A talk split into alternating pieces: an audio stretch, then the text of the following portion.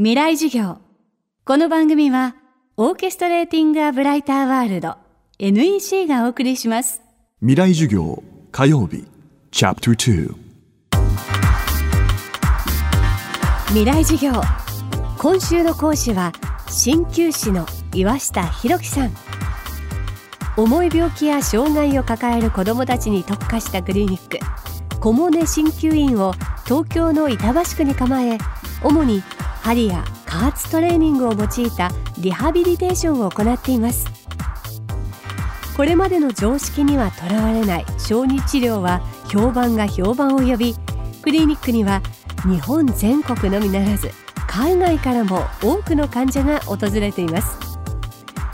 そしてそんな岩下さんが治療の現場でつながった仲間たちと2014年から始めた取り組みが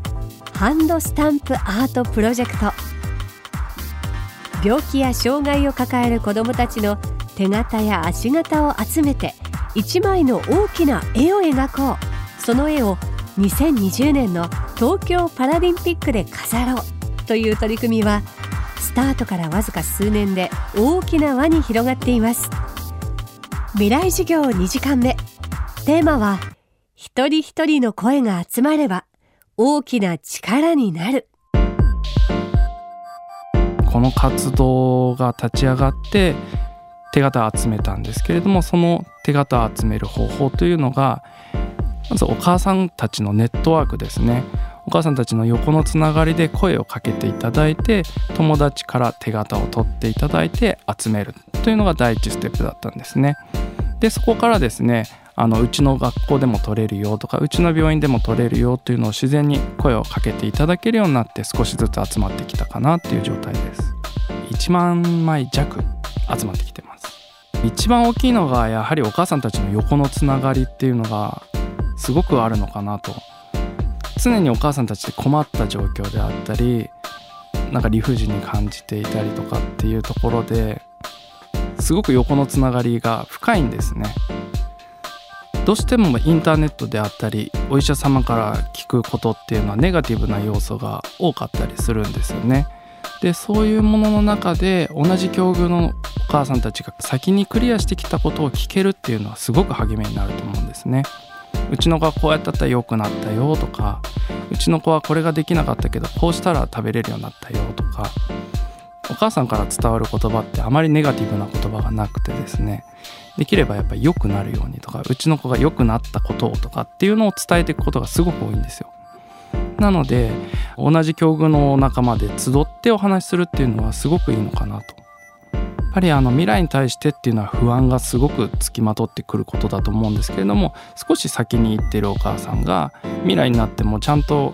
こういう課題をクリアできてきてるよっていうのを突きつけてもらえるだけであのすごく未来に対して希望を持てたりすると思うんですね。いくら私たちがあのまあ、過去の論文であったりとかデータで調べたところでこれは僕らはもう経験してないことなのでただ第三者の意見でしかないんですよね。ただそれを毎日毎日子供と接してるお母さんの言葉っていうのは一番正しいものであってそれより揺るぎない情報っていうのはないと思うんですね。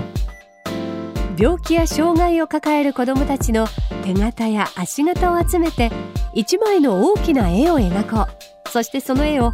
2020年の東京パラリンピックで飾ろう。ハンドスタンプアートプロジェクトが見据えている未来。それは2021年以降の日本です。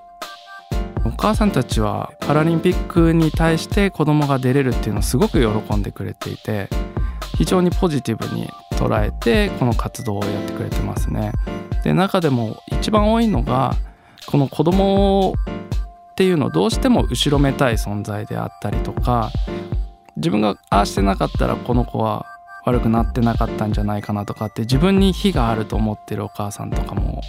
いると思うんですね。でそういうお母さんがやっぱり子供と一緒にチャレンジできたりとか子供を世の中に表現できるっていうのがすごくいいすごくあの嬉しいって言ってくださってる方が多くてですね私たちもやっててよかったなと思ってます私たちはですねもうこのハンドスタンプを通じて数を集めるっていう10万枚を集めることを目標にしているのでそれをやっぱりパラリンピックの後に何かしたいなっていうふうに思っているんですね。やはり今の日本で数っていうのはすごい力だと思っているのでその10万枚っていうのを一人一人の声だとしてそれを10万枚集めてその一つの声をより社会を変えていこうっていうことに反映できればなと思っています。例えばですねその病気単位で家族会であったり集まりっていうのはあるんですけれども障害者全員の集まりっていうものは今少ないと思うんですね。そうしてくると私たちは今障害の垣根もないですし病気の垣根もないですしとにかく困ったっていう人が一つの声があればそれを数を集めて大きくして社会であったり政府であったり企業であったりっていう助けてくれそうなところに大きな声として届けられるかなとは思ってるんですね。なので一枚一枚っていうのが賛同者であると思っているのでそれがアートができた時にすごい大きな声を出せる集合体になってればいいなと思ってます。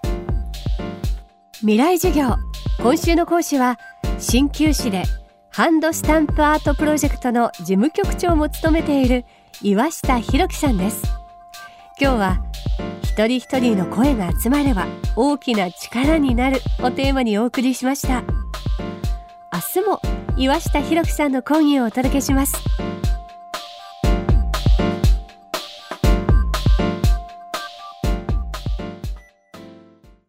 未来授業